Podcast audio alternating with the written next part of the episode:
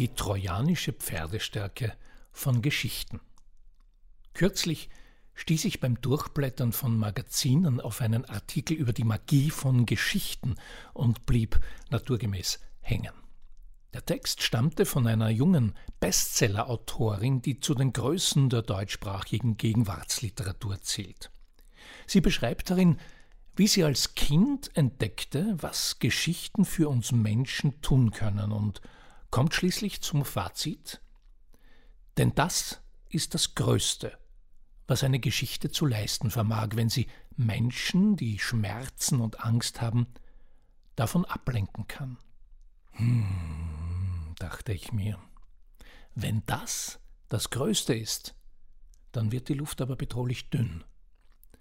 Wenn nämlich eine bedeutende Autorin die Kraft ihrer Arbeit daraufhin zuspitzt, dann ist es ja auch kein Wunder, wenn rundherum die weit weniger bedeutenden sich dort wie da im Storytelling verheddern, weil sie glauben, es würde ums Erzählen an sich gehen.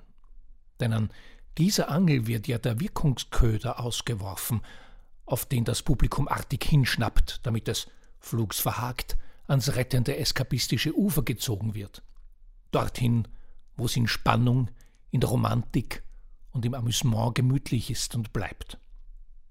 Dort wird dann im Gewöhnlichen gewohnt. Dort, wo Dekoration Kunst und Schönheit ersetzt, wo Wirkung die Wahrheit ablöst und der momentane Effekt das ewige Licht im Leuchtturm an der Küste des gelungenen Selbst ausblendet. Ausweitung der Komfortzone quasi. Wenn das wirklich so ist, dann konsumieren wir bald überhaupt nur noch Unterhaltungsprodukte, deren Qualität in Mengenangaben gemessen wird, in Klicks, Reichweiten, Verkaufszahlen und solchen Sachen, deren Kunststück ist, den Geschmack der Massen zu treffen, nicht deren Fühlen, Denken und Tun zu inspirieren. Da bleibt nicht mehr Tiefgang als der vom Traumschiff. Da geht's halt bloß noch um den Algorithmus. Oder wie selbst jene, die vom Algorithmus prächtig leben, meistens sagen, um den Algorithmus. Nichts gegen gelegentliche Alltagsflucht, oh nein. Und schon gar nichts gegen gute Unterhaltung. Doch sollten wir uns selbst schon auch dabei etwas zutrauen, etwas zumuten, es uns keinesfalls allzu einfach machen, finde ich. Nicht allzu bequem machen in unserer Haut, die dann zu faulen wird, auf der wir herumliegen, und langsam vor uns hinmodern, auf der faulen Haut, der schuppigen, der Hornhaut innen und außen, weil wir auf nichts mehr einen Gedanken verschwenden als auf uns selbst und darauf, was wie wirkt, bei uns, für uns, wie wir wirken, was uns ablenkt von, hm, ja wovon denn? Doch auch wieder nur von uns selbst, nicht wahr? Ablenkung?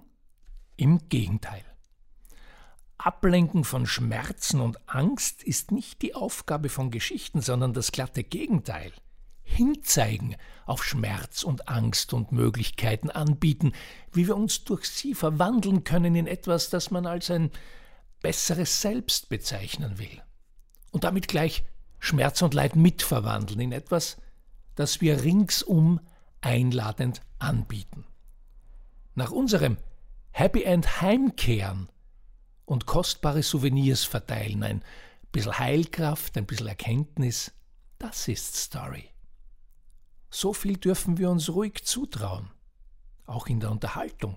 Übrigens, das kann Unterhaltung sogar besonders gut. Eine schwere Aufgabe mit Leichtigkeit unterfüttern, das kann nicht so gut wie Unterhaltung. Wenn wir uns in Empathie mit den Figuren in Geschichten verbinden, weil wir uns in unserem Unterbewusstsein die Frage stellen, was würde ich tun in diesem Dilemma? Wie würde ich mich entscheiden? Was wünsche ich der Hauptfigur? Wovor will ich sie warnen? Worin mitfiebern? Mitfühlen in Schmerzen und Angst und endlich erleichtert aufatmen. Das ist es doch, was Geschichten mit uns und für uns tun. Mit den Figuren in fiktionalen Geschichten erschaffen wir uns Stellvertreter, die uns dabei helfen, uns selbst in unserer realen Welt zu verstehen, zu erkennen und zu verstehen unsere Stellvertreter in ihrem Schmerz, in ihrer Angst und also in unserer. Darum hat die Evolution uns die Fähigkeit des Geschichtenerzählens geschenkt. Darum haben wir Sprache entwickelt, nicht zum Informationsaustausch, sondern zum Teilen von Erfahrung und Erkenntnis. Fast alles, was Disney macht, das meiste von Pixar, ist das nicht Unterhaltung wie ein trojanisches Pferd? Wir lassen mit dem besonderen Geschenk etwas hinter unsere steinernen Mauern das sich im Gegensatz zum antiken Original allerdings nicht als Dana-Geschenk erweist, sondern im besten Fall als Geschenk des Himmels, das uns aus allen Wolken fallen lässt, ein Kraftpaket, das uns von innen heraus stark macht.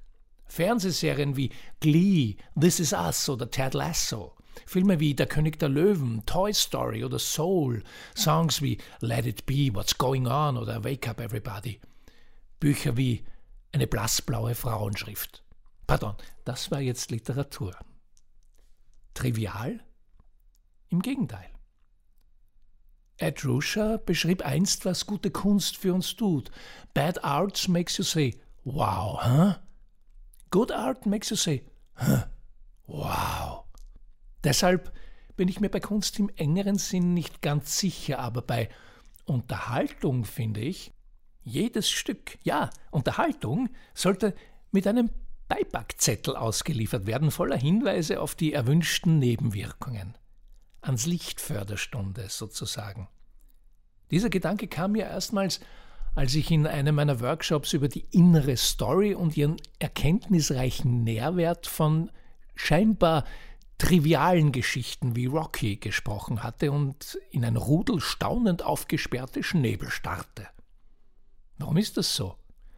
Vermutlich, weil uns in unseren Sprachenunterrichten zwar Grammatik eingefüllt wird und Literaturgeschichte samt Zahlen, Daten, Fakten und wir vielleicht auch noch die formale Schönheit des Geschaffenen illustriert bekommen, aber von den Lehrkräften kaum jemand Kontext, Sinn und Bedeutung vermitteln kann. Bei den bildenden Künsten und im Musikunterricht verhält es sich nicht anders. Wie auch. Kein Wunder, dass der Blick fürs Besondere nicht da ist, dass nichts nach innen geht, weil ja das Außen schon oft genug mehr als überfordert und ablenkt. Weil Groß und Klein denken, wenn sie sich in einer Geschichte verlieren, dann wegen der probaten Dosis Spannung, Romantik und Amüsement, und daran mäße man Qualität. Sie verstehen nicht, dass sie sich im besten Fall in den Geschichten nicht verlieren, sondern sich darin finden, dass sie in berührenden Geschichten aufgehen, weil ihnen ein inneres Licht aufgeht, das sie erhält und ihnen etwas ausleuchtet.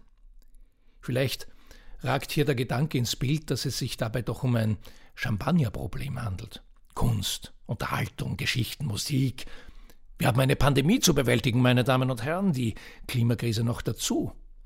An allen Ecken und Enden spalten sich Gesellschaften, brodelt es unter der Weltfriedensdecke, rutschen Demokratien auf dünnen Eisschollen herum, und was die Digitalisierung mit uns und aus uns machen könnte, zeigt sich allmählich auch, weil das Ding genüsslich aus dem Ruder läuft. Wieso sollen wir uns bitte jetzt um die Magie von Geschichten kümmern und um das, was man darunter versteht oder eben nicht? Eben genau deshalb.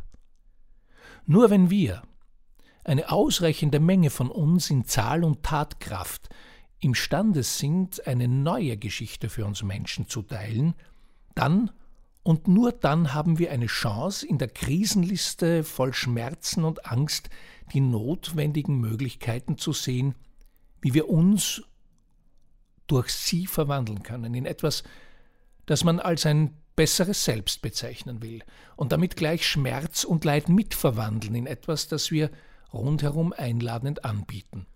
Jede Menge Heilkraft aus der Erkenntnis. Hoffnungslos? Im Gegenteil. Diese Geschichte haben wir uns bereits vielfach erzählt und uns dabei bestens unterhalten, seit Menschengedenken und in jüngster Zeit immer wieder, zum Beispiel in Der König der Löwen, zum Beispiel in Toy Story, zum Beispiel in Soul. Wake up, everybody. Damit hätten wir doch längst die Grundlage für sowas wie eine neue Geschichte, eine New Story, die für unsere ganze Gesellschaft ja für die gesamte Menschheit taugt, oder? Wofür wir die brauchen? Weil die alte Geschichte ausgedient hat und außerdem zwar effektiv war, aber falsch, jedenfalls gründlich missverstanden. Die ewige Geschichte, die wir uns und einander erzählen, seit wir als Menschheit denken könnten. Gut gegen Böse und das Gute muss gewinnen, hat nämlich einen systemischen Fehler. Die Guten sind in dieser Geschichte immer wir, die Bösen sind die anderen. Allerdings sind wir in der Geschichte der anderen nicht wir, sondern die anderen, also die Bösen. Das andere ist alles, was uns am Weg zum Gewinnen im Weg steht, also beherrscht, bezwungen und besiegt werden muss. Was wir dafür brauchen, das darf benutzt, ausgebeutet und verputzt werden. Alles dient als Ressource für unseren Gewinn, weil damit wir, also die Guten, gewinnen. Jeder gegen jeden und der Bauch einer Hyäne ist niemals voll. Eine News Story, eine neue, eine bessere Geschichte für uns alle handelt von uns allen und multipliziert unsere Stärken, anstatt dass sie uns wie die alte Story auseinanderdividiert. In der alten Story gehen wir aufeinander los, in der neuen aufeinander zu, jenseits von Schmerz und Angst. Und diese neue Geschichte ist tatsächlich doch auch eine sehr, sehr alte, die selten so eindrucksvoll erzählt wurde und deshalb alle Jahre wieder wie zu Weihnachten. Im Beipackzettel würde zu lesen sein, das ist die Geschichte von Hoffnung. Das ist nämlich jenseits von Religionen, Traditionen und Generationen, die innere Story von Weihnachten. Mit jedem Kind, das geboren wird, wird auch die Hoffnung geboren, dass die Welt durch dieses Kind eine bessere, friedlichere, liebevollere wird. Ein paar extra Weihnachtsgedanken gibt es in meinem Podcast in Episode 31. Vielleicht wird es ja heuer zu Weihnachten geboren, das berühmte Weihnachtsbaby. Es hört seinen Ruf, nimmt ihn an und bringt etwas in die Welt, das wir alle brauchen. Möglicherweise auch diese Hoffnung besteht, lebt es bereits mitten unter uns und wir müssten es nur aufwecken. Du, ich, wir. Damit diese neue Geschichte in die Welt kommt und dort von unserer Verbundenheit erzählt und vom Glauben daran, dass uns das Leben dadurch besser gelingt und von der Hoffnung, die sich erfüllt, wenn wir uns um den gegenwärtigen Moment kümmern und dafür sorgen, dass er der beste aller Zeiten wird, anstatt uns Geschichten zu erzählen, die uns von der Wahrheit ablenken. Von dieser neuen Geschichte handelt auch das Gedicht, das meine Großmutter, die alte Story to Dead, ohne jemals zu den Größen der deutschsprachigen Gegenwartsliteratur gezählt zu haben, in guter Tradition stets vorm funkelnden Weihnachtsbaum aufsagt. Es trägt den Titel New Story, New Glory.